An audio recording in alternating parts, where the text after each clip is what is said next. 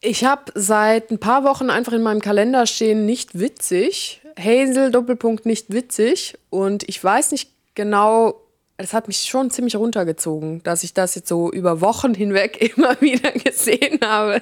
Hazel, nicht witzig. Aber ich, äh, ich freue mich total auf den heutigen Podcast, weil die ähm, Auffassung von Humor, die der Manuel also so zumindest stelle ich mir das Ganze vor.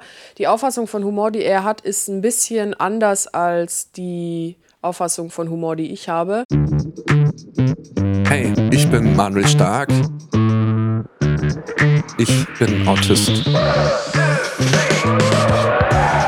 Klar, wer einen Autisten kennt, kennt genau den einen. Bei mir ist es so, dass diese feinen Linien zwischen menschlicher Kommunikation, Ironie, Sarkasmus mich echt vor eine Herausforderung stellen und damit auch Humor für mich was oft Unverständliches ist. Ich habe mir gedacht, ich lade einfach die witzigsten Menschen des Landes ein, damit sie mir erklären, was zur Hölle sie eigentlich tun.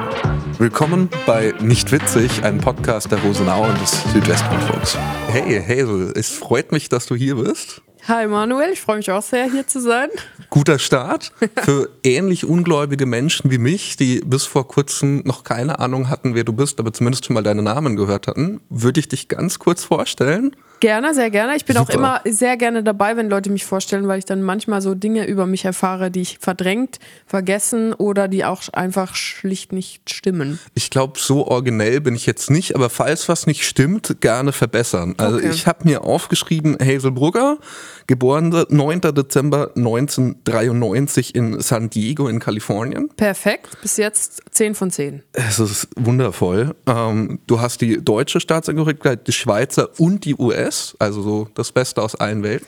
So ja, ja, es ist, also ich komme mir immer so vor wie Jason Bourne, wenn ich mhm. fliege, wenn ich dann so denke, oh, mit welcher, welche Farbe will ich heute zeigen? Äh, bin ein bisschen neidisch darauf, aber äh, sei dir gegönnt. Du hast äh, Philosophie und Literatur studiert. Du hast mit 17 Jahren Poetry Slam angefangen und danach, ich weiß nicht, ob du schon immer auch Humor in, in Poetry eingebaut hast, aber auf jeden Fall ging es relativ steil. Warst dann Reporterin der Heute-Show, machst aber auch Soloprogramme. Äh, du bist in Deutschland, Schweiz unterwegs, auch Österreich. Ähm, hast YouTube-Videos gedreht, die Millionen Zuschauer haben und hast das große Kunststück vollbracht, dass Schweizer und Deutsche dich witzig finden. Oh, ja, dieser der DJ Bobo-Spagat. Ich finde es schon beeindruckend. Ich war beruflich ein paar Mal in Zürich. Mhm. Und bin ja schon beim Bäcker gescheitert. Also bei mir war es dann so, dass ich mir denke, ja, ich krieg bitte die Brezel. Mhm. Und dann, wie bitte? Und dann, ah ja, ja, ich wollte fragen, ob ich vielleicht unter Umständen, wenn es gerade passt, die Brezel haben dürfte und ich wäre auch bereit, Geld dafür zu bezahlen, ist das gerade okay. Aber du hast es ohne schriftlichen Antrag geschafft, an die Brezel zu kommen? Ich, ich habe es geschafft. Ja, perfekt. Ich glaube, das war die Gnade meines Gegenübers. Aber du bist Süddeutscher, oder? Ich bin mehr oder weniger Süddeutscher. Jemand, den wenn man fragt, fragt man die Leute vom SWR, sagen, ich bin Norddeutsch, weil ich aus Franken komme. Was mich tatsächlich interessieren würde, wie schaffst du eigentlich genau diesen Spagat, an dem ich offensichtlich scheitere, für Schweizer und für Deutsche witzig zu sein? Also ich glaube, dass das alles nicht ginge, wenn ich nicht eine deutsche Mutter hätte, weil Humor, also es gibt doch ganz oft die Situation, wir fangen jetzt einfach knallhart an mit einem Gedanken, den ich gestern hatte, äh, wenn du Lust hast es gibt ja immer die Situation, dass man so in der Kneipe ist und dann dort so ganz witzig ist. Und dann gibt es so Leute, die sagen, oh, das ist der Uli, der ist so witzig, der müsste auch mal auf eine Bühne. Und dann stellt sich der Uli auf eine Bühne und dann merkt man, ah, der ist ja gar nicht witzig. Der ist halt nur witzig vor seinen vier besoffenen Kumpels, die, die eh alles witzig finden, was mhm. er sagt. Und ich glaube, dass Humor immer nur funktioniert, wenn jeder Mensch das Gefühl hat, auch so bei einem Insider-Witz dabei zu sein. Also wenn man immer denkt, ach krass, ich lache jetzt über was, weil ich verstehe das und alle anderen verstehen das nicht. Und diesen Insider-Humor muss man halt als Berufshumor-Künstler, also als Comedian, muss man diesen Insider-Humor mit möglichst vielen Leuten kreieren.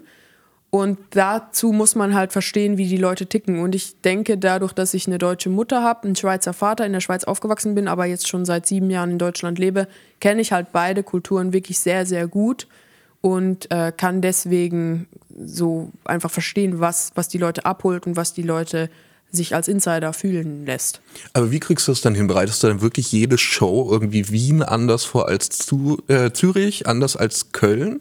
Ja, schon. Also Ja? ich, ich finde schon, dass es extrem wichtig ist, wo man auftritt. Und mein Programm besteht mittlerweile zu 30 bis 40 Prozent ähm, spontanen oder kurzfristig vorbereiteten, nur auf den einen Abend und Ort zugeschnittenen Sachen. Okay, krass. Und sonst kannst du ja, ich meine, die eine Stunde oder was dann noch übrig ist, was dann so quasi gescriptet ist und immer gleich oder sehr ähnlich, das sind ja Dinge, die die Menschen an sich gemein haben. Also man kann ja mit jeder Person irgendwo Insider erzeugen, weil Menschsein bedeutet ja bis zu einem sehr spezifischen Grad eigentlich dasselbe. Es ist nur dann die Frage, wie sehr kann man mit Leuten ins Detail gehen. Auf jeden Fall. Also Empathie quasi spielt bei deiner Ja, Art von Humor ja ich würde ich würd schon sagen, dass Empathie, also ich will jetzt nicht sagen, dass Leute, die das nicht schaffen, empathielos sind, weil dann wären ja einfach 99,9 Prozent der Leute so empathielos, aber es ist dann einfach noch so das Letzte, ich glaube, dass ich ziemlich gut bin darin, das dann noch so zu übertragen, also das so zu übersetzen. Da habe ich so wie einen Adapter, Mhm. den manche Leute irgendwie erst noch suchen müssen. Und was unterscheidet dann ganz plakativ gefragt Wien von Zürich? Ich glaube, dass äh, Zürcher grundsätzlich nicht so gerne über sich selber lachen und Wiener sehr gerne über sich lachen, solange man aber klar gemacht hat, dass sie besser sind als andere. Also ich glaube, der Zürcher an sich möchte nicht hören, dass er besser ist als andere, möchte das aber spüren und der Wiener möchte es hören, aber nicht spüren. Mal ganz kurz, gar nicht, weil mir die Stadt so wichtig wäre, aber zu Wien, wenn du irgendwie sagst, okay, das ist so das kulturelle Zentrum, Kultur definiert ja auch jeder ein bisschen anders. Was ist denn bei dir so privat vielleicht auch einfach, was dir wichtig ist dann an Kultur, an Stadt? Bist du eher so, ich höre jetzt äh, Taylor Swift oder eher dieses, ich lese Camus? Das ist mir ganz wichtig, dass, dass Camus-Texte auf Taylor Swift Beats vorgelesen werden. Nee, ich bin einfach, wenn ich äh, irgendwo hingehe, ich gehe eigentlich nur essen. Ich bin echt so eine, so eine kleine Essmaus. Mir ist, äh, ich ich mag das einfach, wenn, wenn ähm, Kultur erleben, wenn das nicht nur so was ist, so, ah, jetzt schalte ich quasi den Kulturknopf ein und dann drücke ich ihn wieder und dann ist es wieder aus. Also, dass man nicht irgendwie so das Gefühl hat, oh Gott, ich muss jetzt irgendwo hin, um Kultur zu erleben.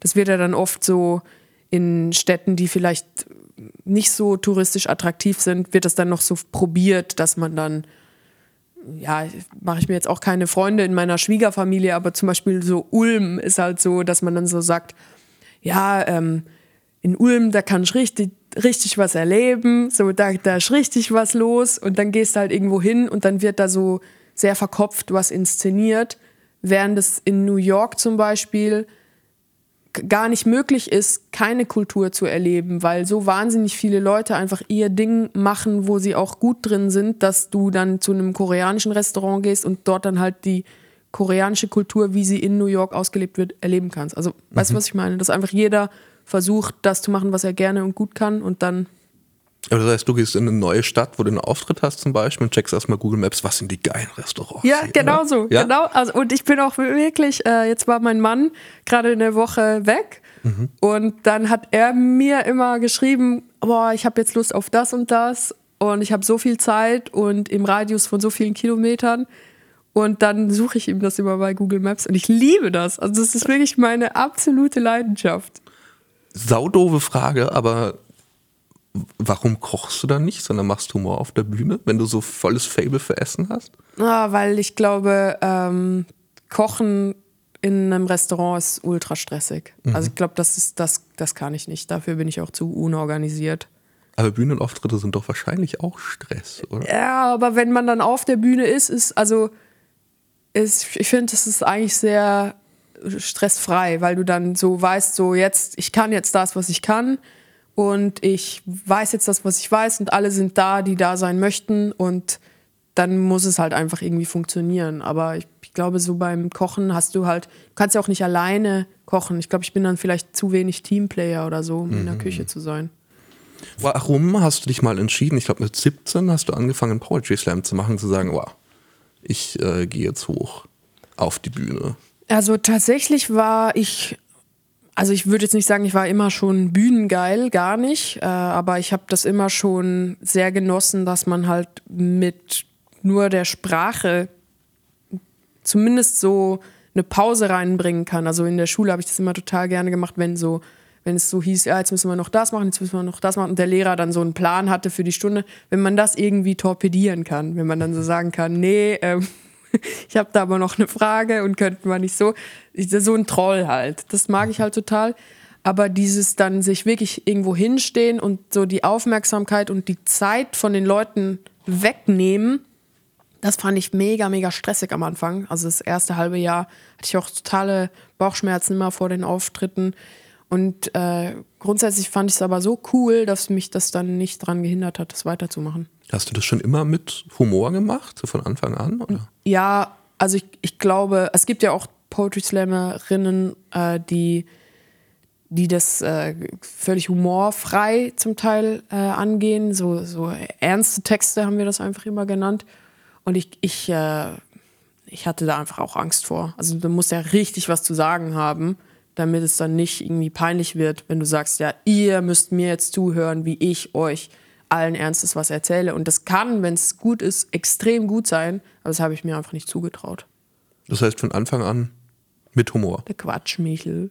ja. Quatschmichel, okay. Ja, aber gleichzeitig muss man ja bei Humor auch was zu sagen haben, oder? Ich meine, so wie ich deine Auftritte jetzt irgendwie anschaue, ähm, du hast mich irgendwie vor Aufzeichnungsbeginn gefragt, so, oh, das wird jetzt aber keine äh, Sache, wo du mich die ganze Zeit beleidigst, dass du mich nicht witzig findest. So, ich habe mir das ja gerne angeguckt und auch angehört im Podcast mit Thomas.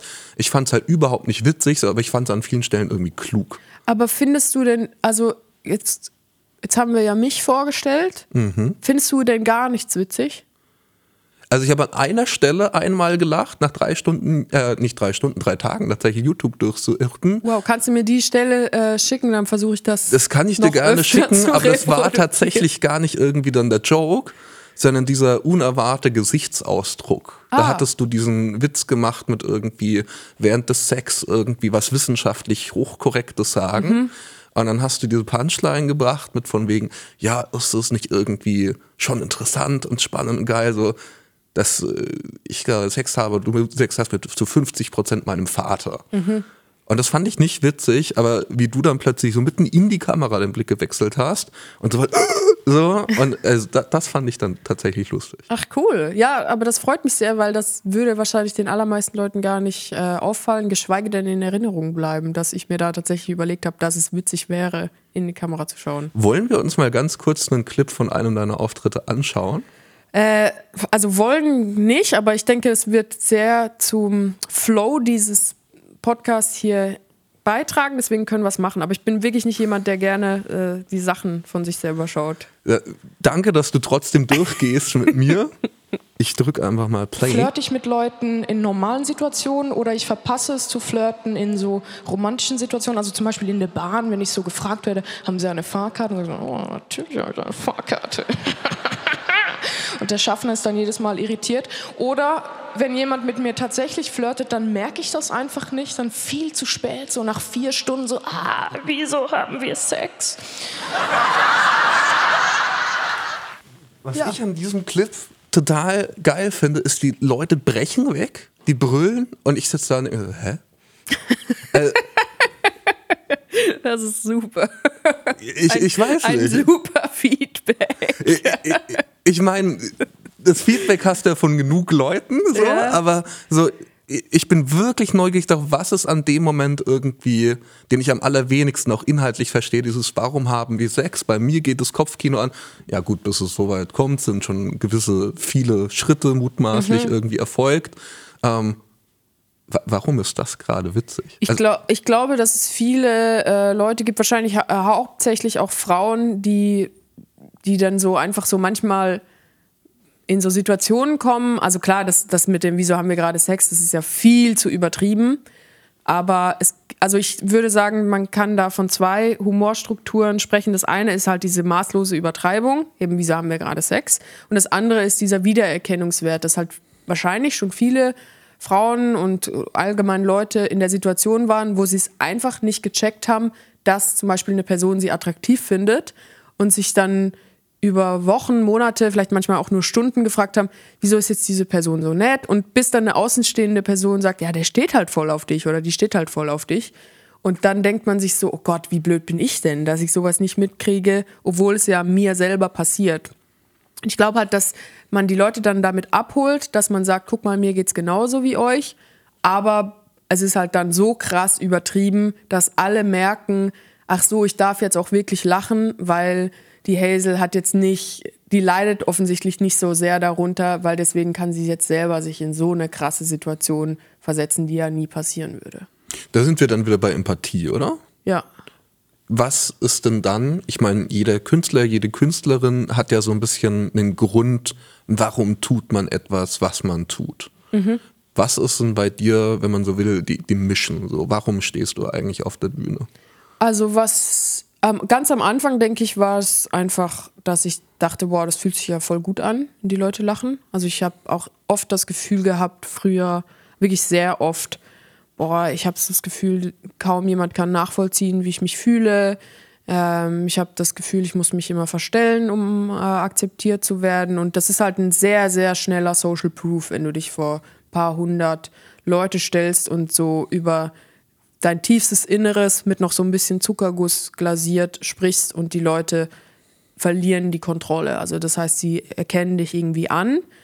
Sie finden dich jetzt nicht unbedingt cool, aber sie sagen, boah, ähm, ich kann irgendwie was damit anfangen. Und mittlerweile ist es aber viel komplexer geworden, würde ich sagen, die Mission, weil ja, ich meine auch jetzt noch diese ganze Geschichte als Frau in der Humorszene hat man natürlich dann irgendwie noch einen eigenen Auftrag, dass man halt irgendwie denkt, boah, ja, es gibt zwar Frauen in der Comedy-Szene, aber oftmals ist es dann entweder für die geschrieben worden und dann ist es auch nicht wirklich authentisch oder es ist dann irgendwie doch ziemlich sexistisch alles äh, und dass man dann irgendwie versucht, das besser oder anders zu machen. Und, und ähm, mittlerweile ist es auch irgendwie einfach, dass ich denke, wie sehr kann ich denn noch ein dreidimensionaler Mensch bleiben und trotzdem die Leute so zum Lachen bringen, wie es sonst nur eine Karikatur schafft. Wie ist das denn eigentlich? Ich meine, ich kenne es nur bei mir, dass ich so, gibt da so zwei Arten von, von Kids, sage ich jetzt mal, diejenigen, die so hardcore krass gegen die Eltern rebellieren mhm. und die, die so denen ein bisschen nacheifern. Mhm. Wo würdest du dich da einsortieren? Aber das ist das ist eine gute Frage, aber sie ist sehr, ähm, sie hängt natürlich auch stark davon ab, wie, was die Eltern machen oder wogegen man rebelliert. Das ist natürlich was anderes, wenn du gegen zwei BWLer rebellierst oder gegen zwei Künstler. Also, ja, bei dir ist es ja Neuropsychologe und Lehrerin. Ja, genau, aber ein richtig crazy Neuropsychologe und eine mhm. richtig crazy Lehrerin. Also ich, ich glaube, ich habe ich habe auch wirklich nie, ich habe da neulich mit einer Freundin drüber gesprochen, deren Kinder jetzt so langsam richtig hart in die Pubertät kommen. Und ich habe, glaube ich, nie so richtig rebelliert. Also ich war ein Jahr lang extrem und da war ich aber das ganze Jahr lang in Australien. Und da habe ich ziemlich hardcore gegen die Gasteltern rebelliert. Das hat gut getan. Das heißt? Ja, ich bin halt, habe denen halt einfach nie gesagt, wo ich bin. Habe immer, also habe immer irgendwie was anderes gesagt. Also habe immer gesagt, ja, wir müssen da so eine Hausaufgabengruppe machen und war dann aber so drei Tage irgendwie weg, Kanu fahren, Tag und Nacht in einem irgendwo im Wald, wo es keinen Empfang gibt und so. Also eigentlich schon einfach so gefährliche Sachen, wo ich so denke, wenn mein Kind das machen würde, ich würde einen Vogel kriegen. Also ich hoffe, dass meine Tochter mir dann sagt, sie macht Hausaufgaben, weil sonst komme ich vor lauter Sorge gar nicht mehr klar. Das wäre genau die nächste Frage gewesen. So, willst du eine Rebellin, die so richtig, ah, Mutti, ich mach, was ich will, mach dich in Ruhe? Oder eher ein folgsames Töchterlein? Ja, ich glaube, tief drin will ich schon eine Rebellin, weil es einfach, es hat so was Befreiendes, wenn man so selber für das einsteht, was man haben will. Oder zuerst mal auch dieses Scheitern. Das ist auch das Schmerzhafteste, denke ich, als Elternteil, dieses Scheitern zuzulassen. Es fängt ja ganz, ganz früh an, wenn du irgendwie merkst, die lernen laufen und fallen die ganze Zeit hin. So, du musst sie halt einfach hinfallen lassen.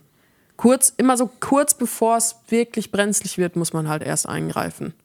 Das, das möchte ich schon, dass sie das auch merkt, dass sie das darf. Hilft dir dabei auch deine eigene Erfahrung, wie du in Comedy gekommen bist? Ich meine, du redest ja im Podcast mit Thomas drüber, dass es einfach wirklich lange Jahre so immer so hart an fuck, wie, wie kriege ich überhaupt meine Rechnungen bezahlt? Was ist da los? Warum bin ich aus der Schweiz weggezogen?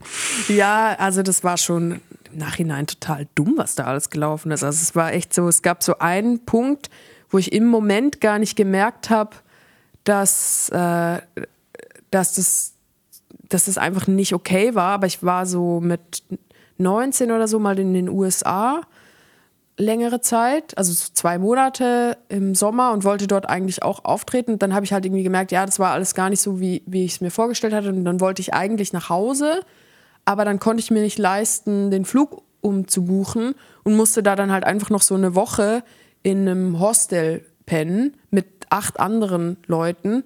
Und das ist eigentlich so dumm, so zu arbeiten. Also, dass man so unflexibel ist, dass man dann einfach wie in so einem Gefängnis, wo man so mit seinem Koffer im Arm schlafen muss, weil man sonst denkt, jetzt wird der Koffer geklaut. Plus man hat dann noch so ein Schutzschild, falls jemand einen versucht zu erstechen. Das ist so, so unglaublich dumm. Also ich, ich glaube, ähm, dass mir das schon ein bisschen was genützt hat, aber ich glaube nicht, dass ich dieses jetzt schon abrufen kann. Also es steckt alles noch zu tief in den Knochen, um diese Gelassenheit jetzt anzuwenden. Hast du denn auch eine Grenze für dich, was du mit Humor nicht machen oder verarbeiten würdest? Du sagst, okay, bis hierhin gehe ich, aber nicht weiter? Ja, ja, also viele Sachen, aber das ist eigentlich, hängt das einfach dann von meiner ähm, Situation gerade ab. Also es gibt schon viele Dinge, über die ich einfach nicht reden möchte. Das ist aber gar nicht, ähm, gar nicht unbedingt absolut, sondern das ist einfach, auch weil das jetzt irgendwie noch vor zu kurzer Zeit passiert ist oder weil das zu viele andere Leute involviert. Also eigentlich Grenze ist immer, wenn die anderen sagen, boah, ich möchte nicht, dass du darüber redest, dann. dann also im privaten Umfeld dann vor allem. Ja, ja, genau. Okay, und irgendwelche Themengebiete, wo du sagst, okay, das, also so eine Art von. Witz? Also ich, nee, äh, also doch, ja, also so, es gibt schon einfach Witze, die grundsätzlich einfach schlecht sind. Also das ist aber eigentlich fast unmöglich, die so als Kategorie zu benennen, aber manchmal merkt man ja einfach so, ja, das ist jetzt irgendwie so dieser, das wird man ja wohl noch sagen dürfen. Das mhm. ist halt dann immer einfach ein sehr unsauber ausgearbeiteter also der Witz. Dieter nur Moment. ja, das hast du jetzt exakt richtig benannt. Äh, ich glaube, dass das dann einfach fehlende Empathie ist, auch oft, die da äh, durchschimmert. Wenn man mhm. merkt, eigentlich geht es jetzt nur um die Reaktion. Es geht dir gar nicht darum, dass das Thema wirklich verändert wird.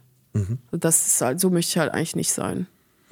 Wie möchtest du denn sein? Also in deiner besten Selbst, was, auf was für Witze stehst du denn selbst und kannst du richtig drüber lachen? Also, ich meine, was ich richtig geil fände, das ist, ist eine unterschiedliche Frage, was, worüber ich selber lachen kann und was ich gerne machen würde. Du kannst gerne getrennt behandeln. Erstmal, oh. wie willst du selbst sein? Also Best of myself. Okay, das, ich fände es halt super geil, ähm, wenn ich zum Beispiel es schaffen würde, Witze über Themen zu machen, die mir richtig wichtig sind wo ich aber einfach merke, das kann ich einfach jetzt noch nicht. Also da bin ich einfach noch nicht gut genug. Zum Beispiel über Rassismus als weiße Frau in Deutschland Witze zu machen, kann ich halt irgendwie gerade einfach nicht. Also ich, ich schaffe das einfach nicht.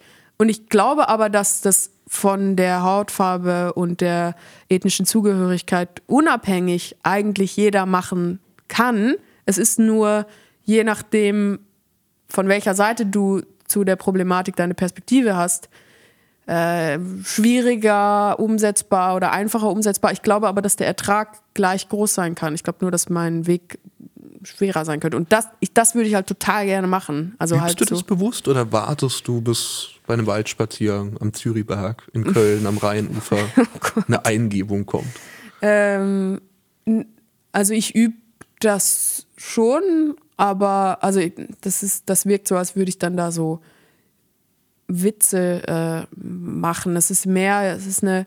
Eigentlich ist es ein bisschen so, wie du jetzt sagst, weißt du, so, du findest es zwar nicht witzig, aber du findest es klug.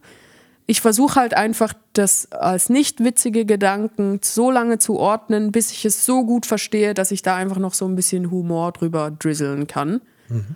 Und das kann ich halt einfach noch nicht. Also ich habe so das Gefühl, manche Themen sind so unglaublich komplex und verworren und es ist so nicht offensichtlich leider, dass das Thema auch mit mir was zu tun hat. Also zum Beispiel auch über, äh, über Barrierefreiheit kann ich auch erst so wirklich Witze drüber machen, seit ich ein Jahr lang mit einem Kinderwagen so ziemlich jeden Zug, jede Bahn verpasst habe, die ich mir vorgenommen habe. Mhm. Und es ist so tief in den Köpfen, dass gewisse Themen nicht bestimmte Leute betreffen, dass es halt zum Teil unmöglich ist, da Witze drüber zu machen. Das würde ich halt gerne. Ja, genau. Mhm. Ähm, und da, natürlich will ich jetzt auch nicht irgendwie äh, weiß ich, ich mache jetzt ja auch nicht einen Podcast über Autismus. Also das wäre ja mhm. dann auch total unangebracht, wenn ich dann quasi autistischen Menschen pa die Plattform wegnehme. Passiert also, oft genug. Die größten Vertretungsverbände sind ohne Autisten.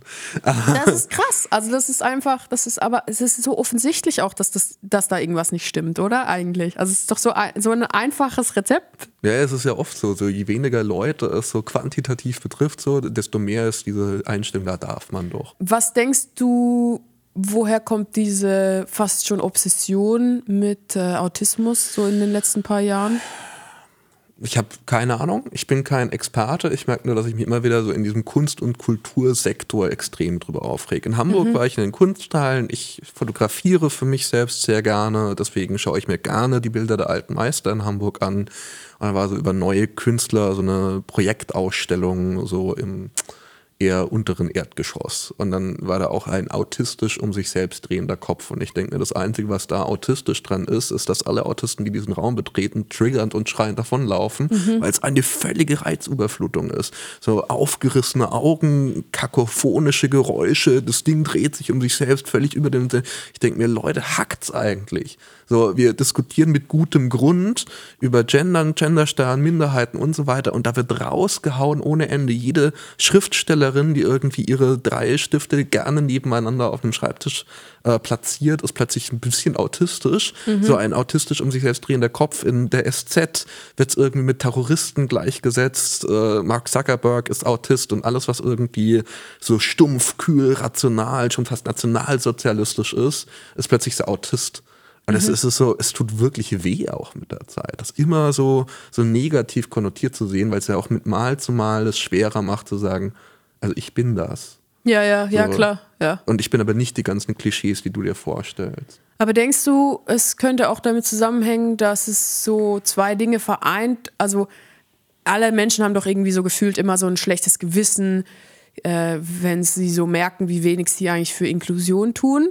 Und dann sind sie schon mal so ein bisschen voraufgegeilt, wenn sie überhaupt so wissen, dass es sowas wie Autismus gibt. Und dann gibt es ja noch diesen, dieses, boah, weißt du, ja, Mark Zuckerberg ist Autist und dann kommt immer so, weil der ist ja irgendwie voll, voll weird, aber er ist auch voll genial. Also, dass man dann immer das noch so drehen kann, so aller, ja, es ist irgendwie eine Minderheit und ich, äh, das, die sind irgendwie schon so komisch, aber ich finde die ja auch cool. Also, weißt du, es mhm. ist so mhm. wie wenn man irgendwie sagt, ja, ich darf ich darf äh, Witze über Schwarze machen, weil ähm, meine Freundin ist schwarz. Also das ist immer noch so, dann irgendwie am Ende des Tages ist es dann doch unterm Strich positiv Autist zu sein.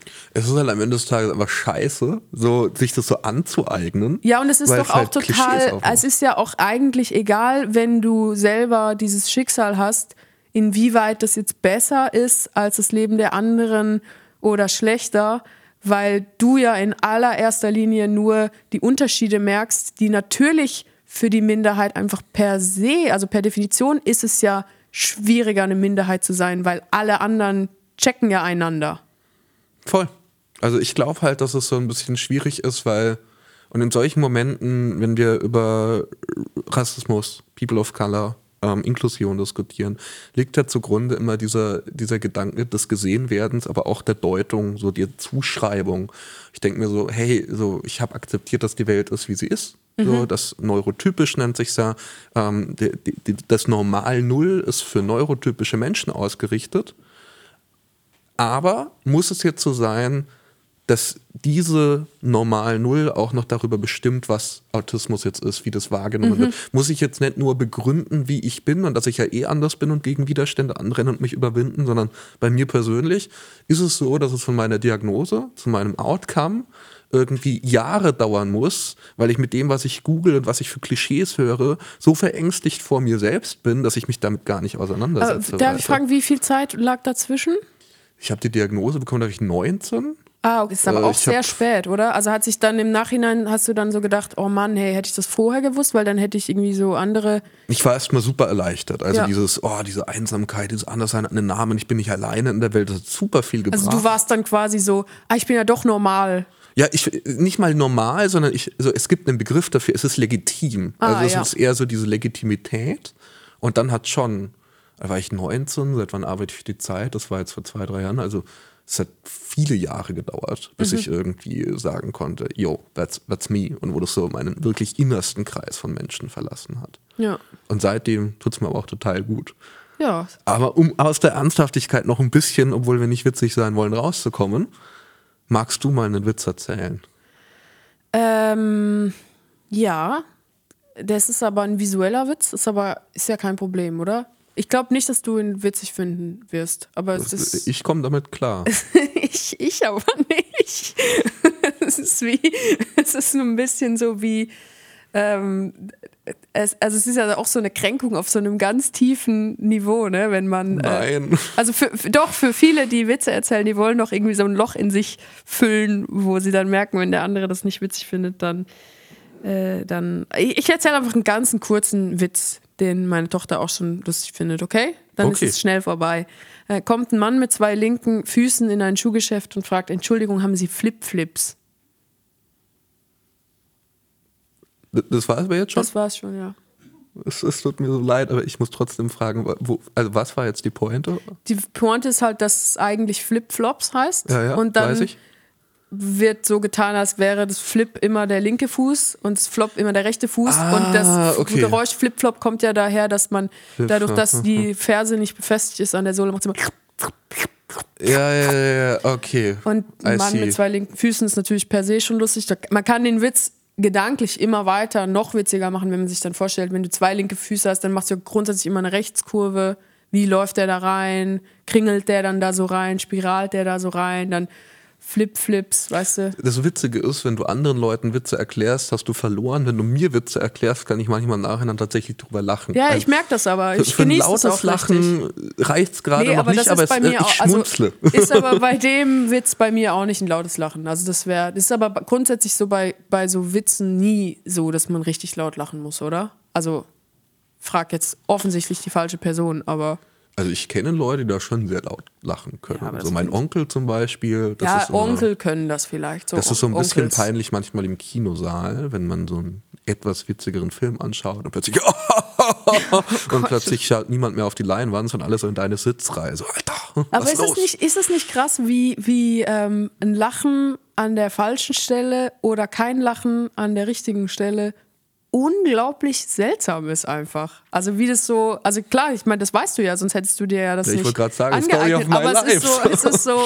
ich finde auch so, wenn Leute fragen, ja, ist es nicht langweilig, so als Comedian dann immer dasselbe Programm zu machen? Erstens mache ich ja nicht immer dasselbe Programm und zweitens, ich finde es so unglaublich spannend, so dieses Thema, wann lachen die Leute, wie kann ich die Lacher äh, stretchen, also wie kann ich, das ist ja wie ein Orchester eigentlich so. Also ich, ich habe auch schon oft zu Leuten gesagt, ich habe ich höre ja nicht mir zu, ich höre ja den Leuten zu, wie sie lachen. Und du kannst die Leute echt so spielen wie Instrumente, wenn, wenn das Lachen ein, ein Instrument wäre. Und das ist, das ist einfach unerschöpflich interessant. Das finde ich aber total interessant, weil du, du sagst irgendwie, du kannst die Leute spielen wie Instrumente. Und ich habe das bei mir lange gedacht. Das war so, als ich noch abgetastet habe, wann funktionieren was, habe ich mir andere Menschen immer wie so Eingabesysteme am Computer vorgestellt. So, wann muss ich was tun, damit wann welche Reaktion erfolgt. Und irgendwann scheitert's halt, weil ich habe mir persönlich sowas bei mir dann total viele Serien angeguckt und Filme und wann macht wer was. Und in der Oberstufe in der Schule, ich glaube, das war Oberstufe, vielleicht war es auch erst Mittelstufe, hat mich mal so eine Bekannte von mir so ultra hart beleidigt. Und ich musste, ich glaube, es war Franken, so ein, ne? ist halt ein, war Franken, ein, ein. Ton dort. Ja, und ich meine, ich hatte kurz davor einen Indiana Jones Film geguckt und er hat halt einfach die Frau geküsst in dem Moment. Habe ich auch gemacht. Oh, wow. Hat geklappt. Wow. War danach in der richtig beschissenen Situation, dass ich aber eigentlich gar nichts von ihr wollte. Ah. Oh. Okay. Ja. Da. Das ist so in a Hm. nutshell irgendwie die Missverständnisse meines Lebens. Oh Gott, aber ihr seid jetzt nicht mehr zusammen. Wir waren ja nie. Okay, gut, weil das wäre jetzt ein richtiges Missverständnis. So, ja, wir haben jetzt vier Kinder.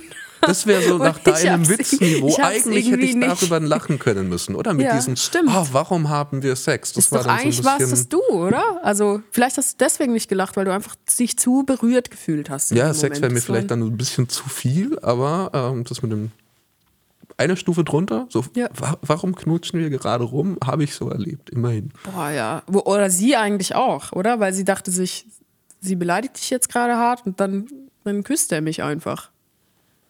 Dann bist du eigentlich so sehr temperamentvoll, so geschult. Weißt du, wenn du, je nachdem, sind wir froh, dass du nur Indiana Jones geschaut hast. Also wer weiß, was, wenn du noch krassere Filme geschaut hättest, was du dann gemacht Okay, hättest. das macht mir jetzt selbst ein bisschen Angst, diese Vorstellung. Was, was magst du denn so an Serien? Oder was suchst du denn bei einer Serie? Also, weil Humor ist es ja, glaube ich, eher nicht. Empathie, also Empathie? Filme irgendwie A Beautiful Mind, die so tiefere menschliche Wahrheiten rüberbringen, Mhm. finde ich total geil. Also du hast ja auch mit 19, glaube ich, eine Phase gehabt, schwarz getragen, Ja. Camus gelesen. Oh, ja. Ich habe mich super gefreut, ultimative Empathie-Moment zu mir. Ich habe, glaube ich, bis 20 habe ich mir das erste Mal ein farbiges T-Shirt gekauft, weil nur so Metal-Kluft, schwarze Jeans, schwarzes Shirt. Du, das ist auch ein bisschen. Franken, muss man jetzt auch ehrlich sagen. Auch so ein bisschen. Ich hatte viele Freunde, die auch so waren. Ähm, aber jetzt, wo wir schon mal so eine verbindende Ebene haben, Ja, jetzt wo wir kommen wir leider schon haben. wieder in Richtung Ende. Ne, äh, leider für die Zuhörerinnen und Zuschauerinnen, aber gut für uns, weil das heißt ja, dass wir uns dann, ich denke ja, ein, zwei Sätze werden wir ja dann als Privatpersonen noch nach der Aufzeichnung wechseln. Ich und bin auf jeden dem Fall müssen wir bereit. jetzt entgegenfiebern. Wenn, wenn ich dich nicht verschreckt habe, dann gerne. Verschreckt. Ach, nein, nein. Ich freue mich auf das neue. Aber genau. darf ich dir einfach, hast du noch was, was du sagst, ey, will ich noch loswerden? Habe ich noch als Frage so Last Also Words? ganz rein einfach völlig äh, ego-business-orientiert will ich noch loswerden, dass ich einen neuen Podcast habe mit Thomas. Der heißt das Hazel Thomas Hörerlebnis. Gibt es überall, wo es Podcasts gibt. Also ich weiß nicht, ob das im SWR auch ausgestrahlt wird, weil da gibt es jetzt auch Podcasts. Äh, und dann würde ich gerne noch auf die nächsten Folgen hier von, von Nicht Witzig hinweisen, dass die Leute die bitte hören sollen, weil ich fand jetzt die ganz gut. Ich weiß nicht, wie die anderen sind. Keine Ahnung, aber du bist ja dabei, also die Hälfte wird schon okay sein. Wenn es schlecht läuft, liegt es an mir. Das, glaube ich, können wir uns alle darauf einigen. ja, stimmt. Ja, ich habe jetzt endlich diesen äh, Punkt im Kalender nicht mehr. Ich schreibe jetzt da rein, äh, Titel geändert zu doch witzig. Was sagst du, Manuel? Ich fand es interessant, also sehr spannend, lehrreich. Ich fand es einfach total schön, weil sich halt dieser sympathische Eindruck über YouTube und äh, Spotify bestätigt hat. Also, also sehr, sehr empathisch einfach, klug. Vielleicht jetzt für mich jetzt nicht witzig, aber muss ja auch nicht immer sein. Sehr schwer, das äh, aufrechtzuerhalten übrigens. Sowohl über YouTube als auch über Spotify, als auch in echt dann diese absolute Fake-Fassade der Sympathie Also, dass Leute aufrechtzuerhalten. dich nett finden könnten. Große Gefahr. Ja, Vorsicht. Nicht unsympathisch heißt mein neuer Podcast. Ich mache jetzt nur noch Witze über Autisten, genau. So schlimm fand ich das jetzt. Das war nicht witzig, ein Podcast der Rosenau und des SWR. Wenn es euch gefallen hat, schaut doch auch in die anderen Folgen rein oder lasst einfach gleich ein Abo da. Mich wird das wahnsinnig freuen. Jeden Mittwoch gibt's eine neue Folge in der ARD Audiothek oder auch überall, wo es Podcasts gibt. Hallo, hier ist nochmal Manuel. Ich möchte euch nochmal den Podcast Was geht, was bleibt empfehlen. Da geht es um die großen Themen wie Flucht, Klimaproteste oder den Einfluss von künstlicher Intelligenz. Im SWR Kulturpodcast geht es eben nicht nur um die großen Diskussionen, sondern auch die Frage, was bleibt davon erhalten? Was geht, was bleibt? Hört ihr alle zwei Wochen in der ARD Audiothek und überall, wo es Podcasts gibt. Hört unbedingt mal rein.